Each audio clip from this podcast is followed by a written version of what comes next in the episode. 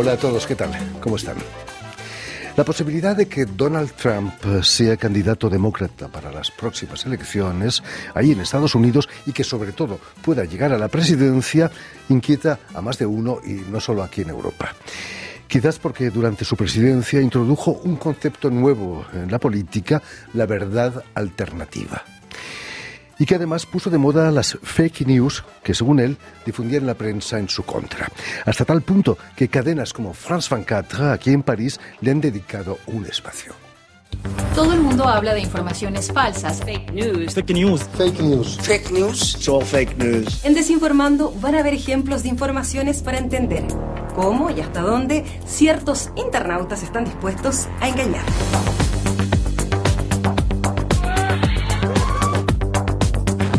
Desinformando con Natalia Ruiz Giraldo y Erika Olavarría en France 24 y France24.com. Pero mentiras y falsedades no son nada nuevo en nuestra historia, está plagada de ellas. Precisamente nuestro invitado de hoy, el escritor y ex primer ministro de Perú, Pedro Angulo Arana, presenta este jueves su libro La historia fake aquí en París. Muy buenas tardes, señor Angulo.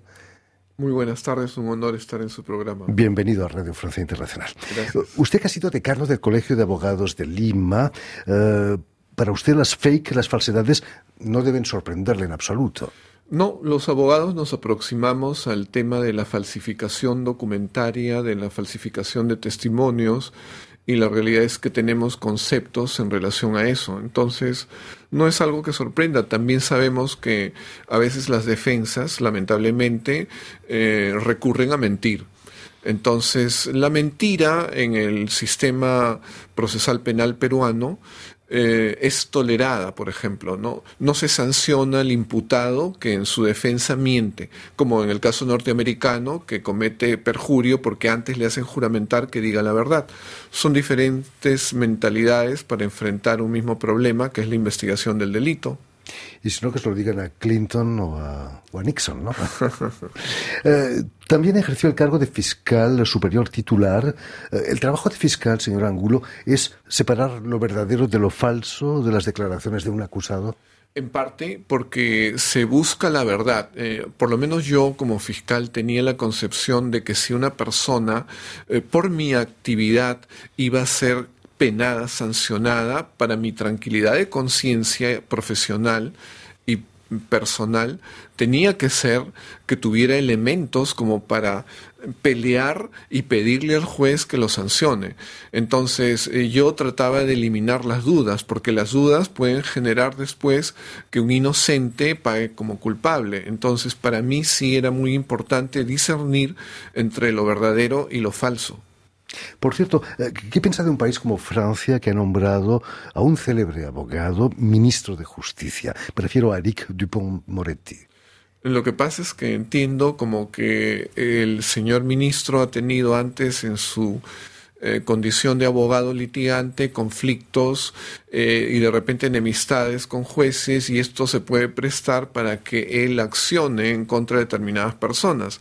Eso no, no eh, me parece que pueda ser bien visto, pero va a depender finalmente de la responsabilidad del mismo de entender que una posición de poder no es para vendetas, no, no es para represalias, sino es para conducir esa materia, esa cartera que le han encargado en el sentido que favorezca a los ciudadanos. Los ciudadanos aspiran justicia en todo los países del mundo. Naturalmente, Eric Dupont-Moretti eh, rechaza todas esas acusaciones, ¿no? las niega. Eh, con la llegada a la presidencia del Perú de Dina Boluarte, eh, tras el intento de autogolpe de, de, Pedro Castillo, es nombrado primer ministro, presidente del Consejo de Ministros. Eh, fueron momentos muy tensos, imagino. ¿No le tembló la mano para aceptar el cargo de primer ministro? No, porque la realidad es que yo había sido crítico al señor Castillo. A mí me parecía que con sus nombramientos de ministros y otras autoridades que después se supo en algunos casos eran compra de cargos, estaba destruyendo la gestión del país. Y en ese sentido había declarado, ¿no? como ciudadano y como ex decano del Colegio de Abogados del Perú, que el país el, tenía un problema y ese problema para mí se llamaba Pedro Castillo y había que resolverlo de algún modo, evidentemente dentro de lo legal. Y bueno, finalmente fue él quien motivó eh, que su salida del poder porque dio un autogolpe y con eso se puso en contra de la Constitución, en contra del Estado de Derecho y la reacción que hubo eh, en general del país mayoritariamente fue reconstituir la gobernabilidad y el eh, Estado de Derecho. Precisamente su gobierno, señor Angulo, fue criticado por la gestión de la crisis que, que se saldó con 27 muertos. Eh, ¿Las críticas le llegaron por la dureza de la acción de la policía o quizás por, por intentar negociar con los agitadores? A ver, la realidad es que nosotros cuando tuvimos información de que había líderes que estaban motivando a las personas, las estaban soliviantando, ¿no? Eh, lo cierto es que se buscó reunirse con ellos e inclusive se encontraron hasta sus celulares, eh, pero ellos no querían conversar, ellos se negaban a dialogar y simplemente seguían lanzando hacia las personas, porque nosotros vimos en eso eh, la continuación del golpe, eh, porque en una protesta los ciudadanos salen a las calles, sacan sus carteles, de repente vituperan de, quienes están en el poder, o no sé, lanzan tomates, pero acá se cortaba carreteras, eh, se trataba de tomar aeropuertos y destruir las luces que permitían que un avión eh, pueda aterrizar. Entonces nosotros vimos otra cosa y eso eh, era la toma del poder. Entonces tenía que darse una reacción eh, la presidenta fue muy concreta, muy directa en el sentido de que se respete la vida. Inicialmente los policías no portaron armas, eh, posteriormente se decidió que los policías sin portar armas fueran respaldados por el ejército detrás y lamentablemente lo que sucede es que no podríamos estar en todas las escenas, en todos los lugares y hubo reacciones de, de los policías en defensa de otros ciudadanos y en defensa de la vida de ellos mismos y se han producido sido muertes. Lo real es que en estos momentos eh, la fiscalía, que es la institución que le corresponde formalmente encontrar si es que hay responsables o no, está realizando las investigaciones, ya se ha ubicado, se ha identificado y se está procesando algunas personas, no se sabe si se excedieron o no que dispararon, ¿no? Porque ellos son los que tenían las armas. Eh, como se sabe, pues la presidenta, el presidente del Consejo de Ministros, eh, el presidente de cada una de las zonas regionales en que se divide el país, los ministros, no podíamos estar en todas partes, no teníamos un don de ubicuidad y por lo tanto siempre hay un responsable que es un coronel, un general y eh, en cada acción ah, un teniente que dispone lo que debe hacer su gente y lo que no debe hacer. Y de repente también está la adrenalina del enfrentamiento, porque cuando un policía en particular se ve rodeado, las personas no reaccionan retrocediendo, entonces eh, podría haberse obligado a disparar. Efectivamente, cuando yo me retiro, había, hubo hasta 27 muertos, otros dicen que 22. Eh, posteriormente es que se producen más muertes. Yo no estaba ya en, la responsabilidad política. Eh, prácticamente mi responsabilidad política fue precisamente dar un paso al costado en relación a, esos eh, fallecidos iniciales, pero que no significa responsabilidad penal, por si acaso, ¿no? Eh, tras meses de crisis, Perú parece que ha vuelto a una cierta normalidad eh, política, a pesar de los problemas económicos, el crecimiento económico no muy alto. Efectivamente, ¿no? Nosotros tuvimos lo que me tocó enfrentar a mí como presidente del Consejo de Ministros fue turbulencia total todo el tiempo. No, no tuvimos opción de hacer gestión, a pesar de que sí nos reunimos con líderes para que eh, no ingresen en la violencia y se les dio determinadas eh, actividades en apoyo de las gestiones que estaban realizando. Eh, y nosotros también tuvimos la suficiente capacidad para no solamente rescatar a los policías heridos, sino también a los ciudadanos que estuvieron del otro lado y los llevamos a los hospitales. Hicimos, pero prácticamente esa fue nuestra gestión. Eh, ya posteriormente es que se estabilizó el país, el Congreso ha apoyado a la presidenta globalmente como Congreso y entonces sí, eh, si bien es cierto, el crecimiento se ha reducido mm, al menos de 1%, en eh, la realidad es que sí hay estabilidad económica en el país y hay varios proyectos que están motivando a pensar positivamente, ¿no? Por ejemplo, un nuevo puerto que, va a haber eh, que está en construcción con intervención del gobierno chino y que va a significar que el principal aeropuerto de la zona de, de puerto de la zona del Pacífico va a ser peruano. Increíble. Eh, volvamos a, su libro La historia fake sobre las falsedades de la historia que ha publicado la editorial española Última Línea. ¿Fue, ¿Fue, su paso por el gobierno lo que le inspiró a escribir este libro? Me ha dado algunos elementos de juicio, pero en realidad yo lo empecé a diseñar cuando era estudiante de historia en la Universidad Nacional Mayor de San Marcos y a propósito de la caída del muro de Berlín, porque recuerdo que en una primera plana del diario El Comercio que es muy importante en el Perú, eh, salió la información de que se estaba reescribiendo para los estudiantes universitarios y colegiales la historia de Rusia, la historia de Checoslovaquia, la historia de Polonia, es decir, detrás del muro de Berlín. ¿Qué es lo que había pasado? Que desde el dominio del poder, supongo que Stalin mismo había desconocido, por ejemplo, la participación de Trotsky. ¿No? Eh, la participación de varias personas que él las consideró rivales. Eh, él consideró y hizo eh, conocer a los rusos que él había derrotado a Hitler. Los norteamericanos no habían intervenido, los franceses tampoco, nadie solamente Stalin. Entonces, esos temas tenían que reescribirse para asumir la realidad y a mí me hizo pensar que era necesario escribir sobre el tema. Y luego fui descubriendo varias fuentes de información que realmente para mí fueron sorpresivas y positivamente me, me interesó el hecho de poder difundirlo. Más aún con los temas modernos, el tema de las redes, el tema de los fake news, el tema de la posverdad y las distintas maneras en que se agrede desde distintos campos, a veces el económico, a veces el político, a la verdad. Aunque siempre se ha dicho que, la, historia la escriben los vencedores, eh, ¿existe realmente la verdad en la historia? Esa es una versión, efectivamente, ¿no? Eh, es uno de los temas que trato, ¿no? Eh, en relación a que la historia la escriben los vencedores, ha surgido la visión de los vencidos, que eh, ponen otras condiciones, ¿no? Por ejemplo, en relación a lo que fue el imperio incaico, eh, hay la versión en el Perú eh, de Garcilaso de la Vega, que él más o menos es un eh, autor que expresa las bondades del imperio inca, pero también tenemos la versión de Guamán Poma de Ayala. Guamán Poma de Ayala no perteneció al incanato, fue un pueblo vencido por los incas y que le expone otra visión crítica para los incas. La realidad es que en la historia siempre va a haber crítica hacia el poder y lo mejor es siempre leer de todo para colocarse en el medio, generar una balanza y poder llegar un poco a acercarnos, por lo menos, si no es que llegar a la verdad. Eh, eh, la verdad siempre nos la velan, siempre hay un interés detrás del cual eh, nos impiden conocer y bueno, el historiador es una persona que trabaja precisamente con los hechos del pasado, busca fuentes de donde pueda reproducir qué es lo que sucedió, cuáles fueron los motivos de distintos hechos y ese ya era un interés particular por el cual tratar el tema.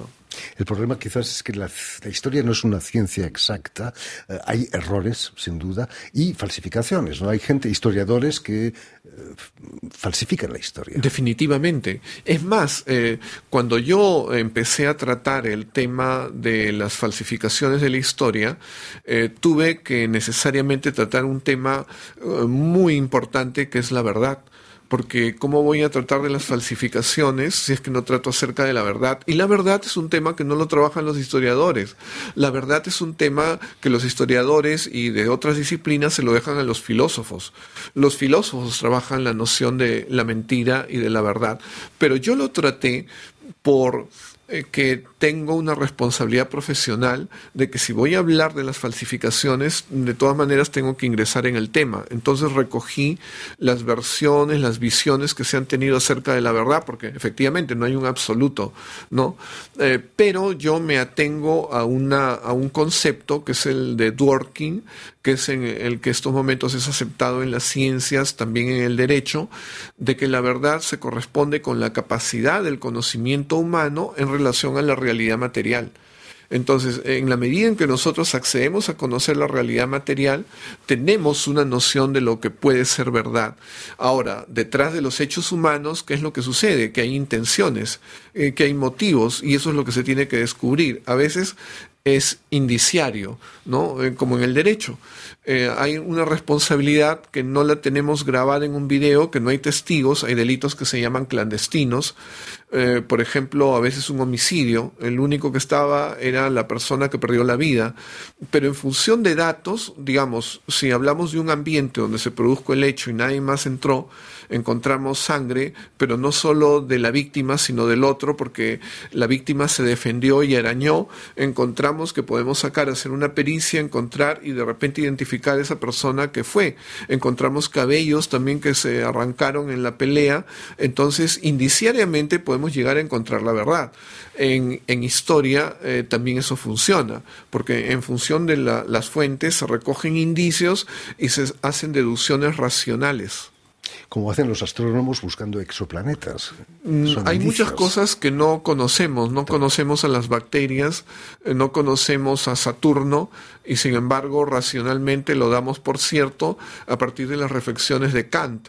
El conocimiento no es como lo dijo el empirismo de Hume, sino también está el tema de la racionalidad del ser humano. Afortunadamente. Sí. En su libro aporta una serie de fakes impresionantes, pero ¿cuál ha sido el peor o el mayor fake que se ha escrito en la historia?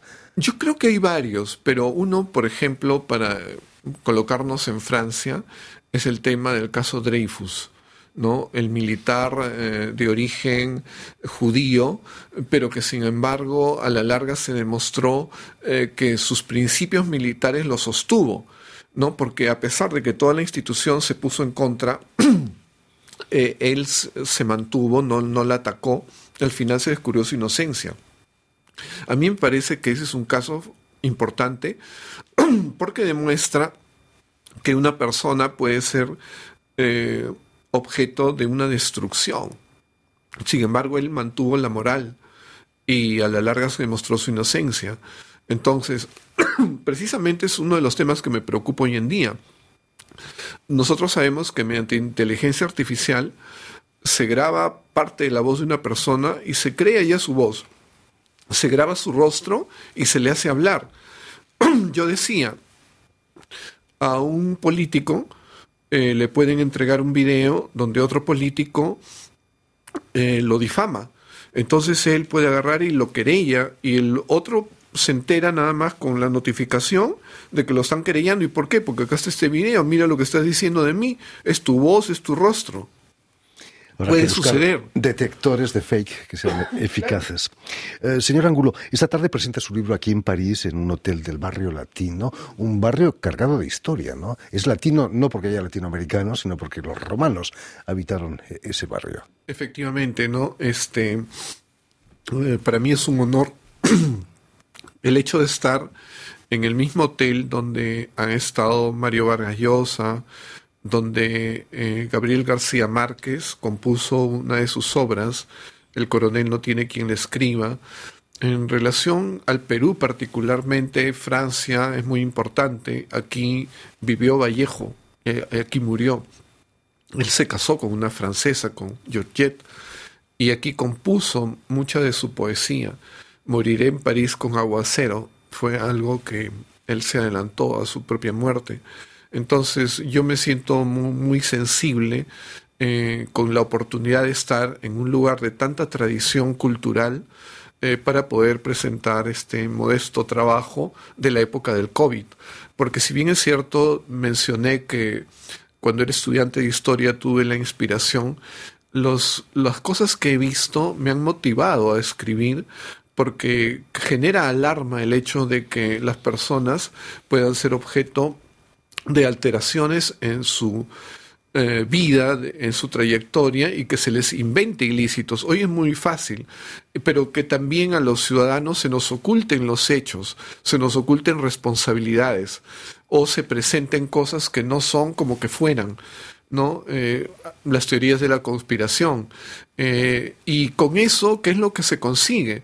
En principio, que no decidamos bien, porque digamos, eh, políticos que pudieran estar muy mal vistos, quedan en el mismo terreno los políticos nuevos que quisieran acercarse y que les inventan cosas y que los ciudadanos van a decir, bueno, si los otros son así, estos deben ser igual, entonces el terreno se aplana y los otros van a tener oportunidad, los que ya no deberían de tener, eh, que deberían de ser renovados por los nuevos. Entonces, hay situaciones perversas porque esto último que digo impide la renovación y es algo que se puede dar. Nosotros sabemos, en la misma elección de Trump, Trump podrá decir que fue víctima de memes, pero también su contrincante, ¿no? La esposa de Clinton eh, fue víctima de memes y él tuvo respaldo en Rusia y en otros lugares donde no se decidía la votación y nada tenían que hacer, influenciaron. El problema es que desde el extranjero nos pueden afectar y modifican nuestra vida y nos cambian las decisiones, nos hacen desconfiar. Y sobre todo desacredita toda la clase política. Y, lo que pasa es que ya la opinión pública no se puede formar, porque la libertad de expresión que se sostiene en la opinión pública eh, eh, quiere que lo que se conozca sea verdad. Eh, porque si es mentira, definitivamente pues la opinión está desviada y las decisiones, en las votaciones van a estar torcidas. Es lo mínimo que se le puede pedir a un político, ¿no? claro. En fin, todo eso y mucho más lo tienen en el libro del del señor Pedro Angulo, La historia fake, escritor y ex primer ministro de Perú, que ha sido editado en España por la editorial Última Línea. Muchísimas gracias, señor Angulo, por habernos contado cosas. Muchas gracias por la oportunidad. Un placer. Permítame también que dé las gracias a Vanessa Loaso y a Adriano Toro, quienes se han ocupado hoy de la realización del programa, y, y también saludar a nuestros telespectadores, porque también los tenemos, que nos siguen en toda América Latina, en Lima, estoy seguro que también, gracias a la cadena Unión Continental Latinoamérica, que es la cadena de la OEA, la Organización de Estados Americanos, y una red que se llama TAL, TAL, que reúne televisoras públicas y universitarias de América Latina.